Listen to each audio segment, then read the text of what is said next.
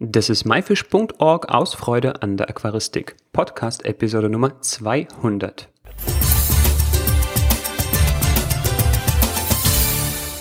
Hi, mein Name ist Joris Vitiaevs und danke, dass du heute wieder dabei bist. Heute haben wir Tobias Gavrisch, den Aqua-Owner, wieder zu Gast und zusammen sprechen wir über seine Top 5 Spezialpflanzen. Ich werde versuchen, diese zu erraten und du kannst es auch versuchen, mit mir zusammen.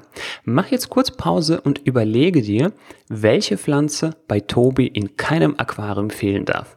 Na, welche könnte das sein? Außerdem, welchen Bodendecker Tobi am liebsten mag, welche rote Pflanze sein absoluter Favorit ist, welche Schwimmpflanze Tobi absolut genial findet und welche Pflanze Tobi jedem Anfänger empfehlen würde. Wenn du die Möglichkeit dazu hast, dann schreib dir deinen Tipp jetzt auf. Ich warte so lange ein bisschen. Na, schreibst du es auf? Sehr gut. Ich bin gespannt, wie viele Pflanzen du richtig erraten wirst. Und jetzt geht's los mit dem Interview. Viel Spaß.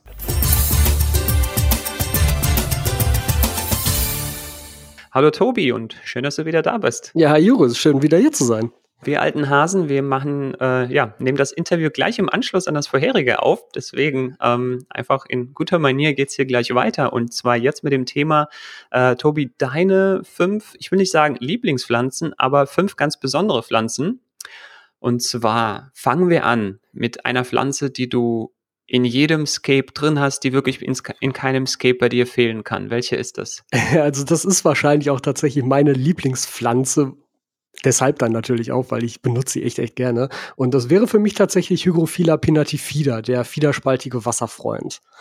Ist halt ähm, eine Pflanze, die eigentlich als Aufsitzer funktioniert. Also sie bildet Haftwurzeln aus, man kann sie auf Steine binden, auf Wurzeln binden, alles Mögliche.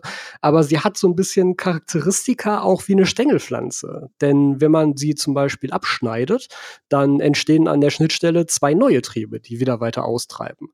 Und das ist eine Pflanze, die auch relativ, also sie ist nicht die aller einfachste, aber sie kann sich sehr gut anpassen. Also sie ist in der Regel erstmal grün. Bei sehr viel Licht und sehr viel CO2 wird sie aber auch wirklich sehr, sehr krass rot. Vor allem werden auch die Stängel rot, was echt interessant aussieht. Man kann sie sehr hoch wachsen lassen, wenn man sie nicht beschneidet. Man kann sie aber auch beschneiden und dann sehr kriechend, sehr buschig, sehr klein wachsen lassen. Und sie hat einfach eine sehr prägnante Blattform, so sehr länglich, sehr mh, hm, ornamental wird das häufig bezeichnet. Und sieht, ich glaube, das trifft auch gut. Fahnen. Ja, genau, ja, ja, genau. Sieht, sieht aus wie so ein Faden, vielleicht nicht ganz so breit, aber wirklich sehr schönes Ding, was halt jedes Scape so ein bisschen ergänzt einfach bei mir. Ja, ich ich finde die Pflanze auch ganz toll und lieber Zuhörer, äh, du kannst mal mitraten. Ich habe gerade im Hinterkopf mir so gedacht gehabt, also welche Pflanze wird der Tobi wählen? Wir haben es jetzt nicht abgesprochen und ich habe tatsächlich auf die Pinatifida getippt. Ja. Tobi, ähm, kommen wir zu deiner Lieblingsbodendeckerpflanze. Da war ich mir ehrlich gesagt nicht so, bis, so ein bisschen unsicher. Es gibt eigentlich mehrere, die ich gerne mag, aber ich müsste mich dann doch für Hemianthus calitrichoides Kuba entscheiden, das Kuba Perlkraut oder auch HCC in kurz genannt, weil es einfach die kleinste ist. Und für einen Bodendecker ist die Blattgröße schon, finde ich, entscheidend, wenn man in einem Scape auch einen schönen Tiefeneffekt erzielen möchte. Gerade wenn man den Bodendecker zum Beispiel auf weiter hinten pflanzt oder auf Erhöhungen, auf Hügeln pflanzt, ist es wichtig, dass die Blätter sehr klein werden, damit es halt so aussieht, als sei diese Fläche, die man da bepflanzt hat, sehr weit weg für diese Tiefenwirkung. Und da ist einfach HCC ungeschlagen. Also ist halt auch keine einfache Pflanze, braucht wirklich viel Licht, viel CO2, ähm, hat auch so eine leichte Tendenz, einfach super schnell zu wachsen und dann sehr schnell sehr dick zu wachsen und irgendwann aufzutreiben, was auch nicht schön ist. Also das muss auch regelmäßig wirklich kurz geschnitten werden, aber ist halt mega cool einfach. Ja, da habe ich jetzt knapp vorbeigetippt. Ich dachte, das wäre die Hemianthus äh, Monte Carlo oder ja, doch, Monte Carlo. Ähm, sieht so ähnlich aus wie Hemianthus cuba, ist aber ein bisschen größer, genau. ungefähr so doppelt so große Blättchen ähm, und ist etwas einsteigerfreundlicher, ja. braucht ein bisschen weniger Licht und treibt nicht so schnell auf. Ich habe sie schon acht oder zehn Zentimeter hoch wachsen lassen. Wenn man sie runterschneidet, ist sie natürlich gelb, aber kann sich dann doch nochmal erholen und ja, weiß ich nicht, kann man auch so einklemmen irgendwie. Ja, wächst auch erstaunlich gut über Steine und Wurzeln. Genau, wenn man sie einklemmt, funktioniert aber auch mit Kuba ebenfalls. Ja. So, kommen wir jetzt zu einer, zu deiner Lieblingsroten Pflanze.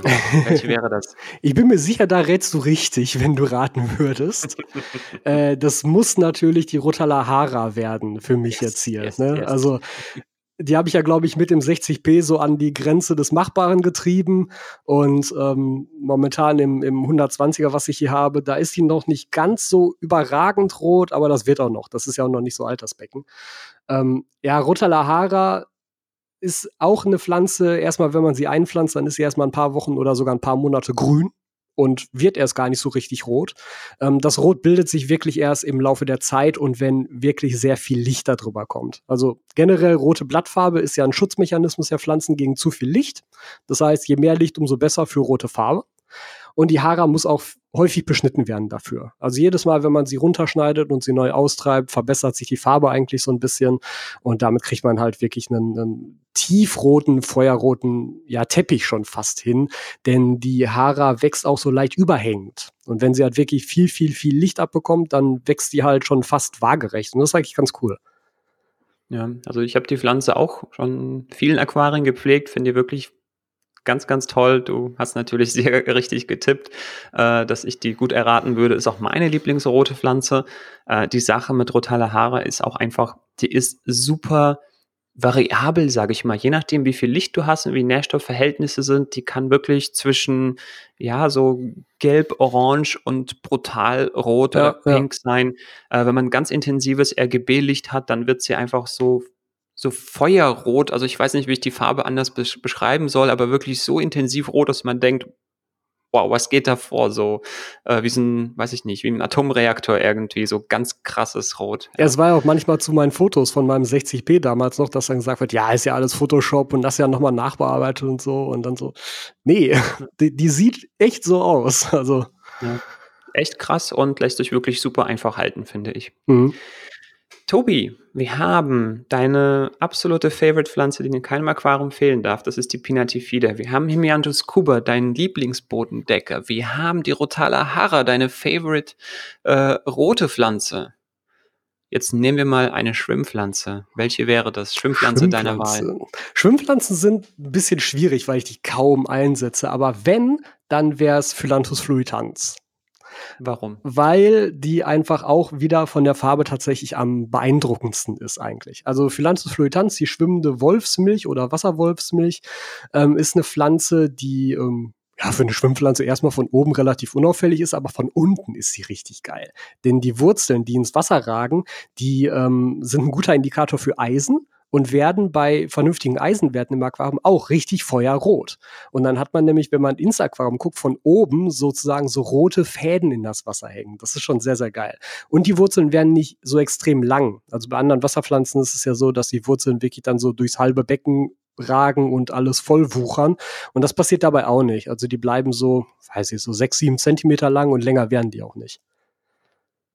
Okay. Ähm, also zum einen habe ich jetzt auch wieder richtig geraten, lieber Zuhörer, du hoffentlich auch.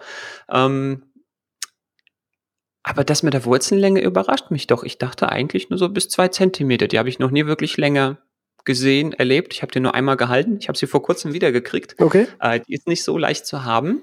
Ähm, aber wenn es ihr gut geht, dann wächst sie auch wirklich absolut ohne Probleme.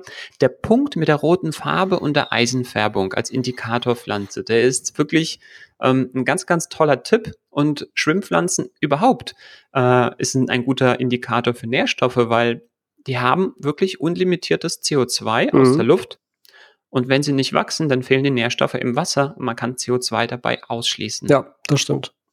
Ja, und Eisenindikator mit der roten Farbe, das passt bei der Pflanze auch wirklich total super. Und wir hatten gerade vor kurzem, ähm, habe ich gesehen bei Instagram Bilder, wo diese Pflanze sogar blüht mit so kleinen weißen Blüten. Wirklich phänomenal. Das ist natürlich auch super. Das, das habe ich auch noch nicht geschafft. Nee? Ja, gut. Dann hast du noch was vor.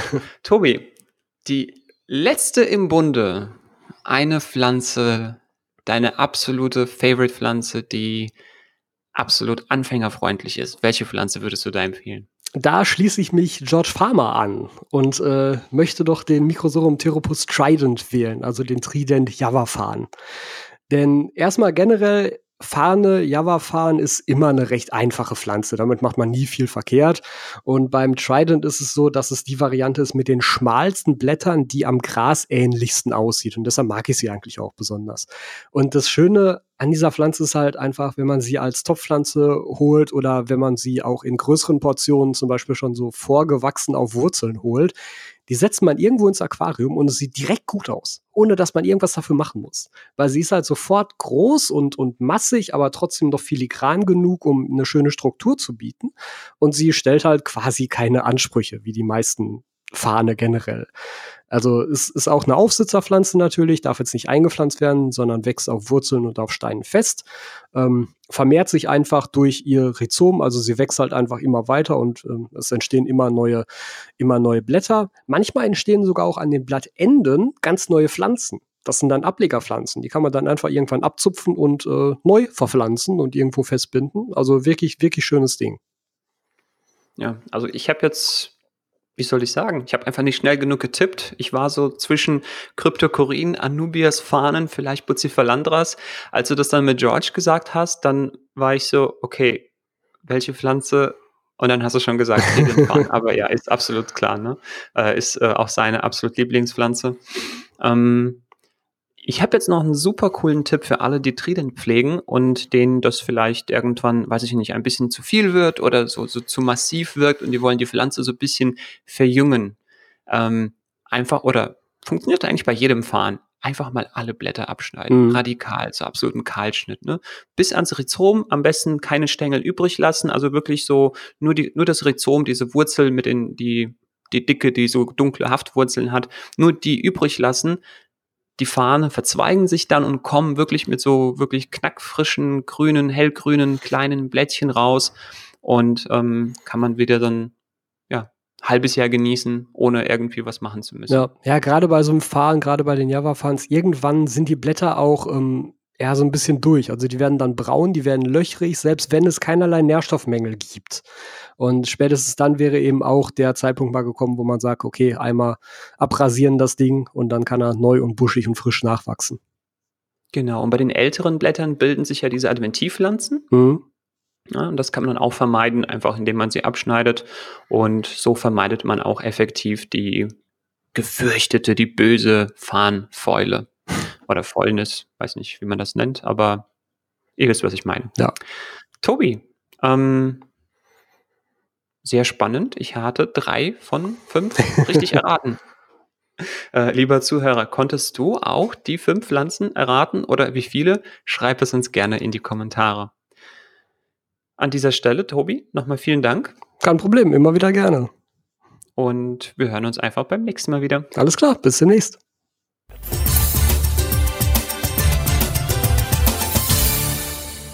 Das war das Interview mit Tobias Gavrisch zum Thema Top 5 Spezialpflanzen. Die Show Notes zu dieser Episode mit weiterführenden Links zu allen genannten Pflanzen sowie Bildern von Tobis wunderschönem Instagram-Profil findest du wie immer unter www.my-fish.org-episode 200. Konntest du jeweils immer die richtige Pflanze erraten? Wie viele richtige hattest du denn? Und welche sind deine Top 5 Spezialpflanzen? Schreib es uns in die Kommentare. Ich schreibe übrigens dort auch meine Top 5 rein. Und wenn dir das Quiz mit Tobi Spaß gemacht hat, dann kannst du dir Gedanken machen, welche Pflanzen es bei mir wären und dann in den Kommentaren nachschauen, ob du diese richtig geraten hast. Schau dazu bei MyFish im Blog unter www.my-fish.org-episode 200 oder bei YouTube in der Videobeschreibung. Das war myfish.org aus Freude an der Aquaristik. Tschüss und bis zum nächsten Mal, dein Joris.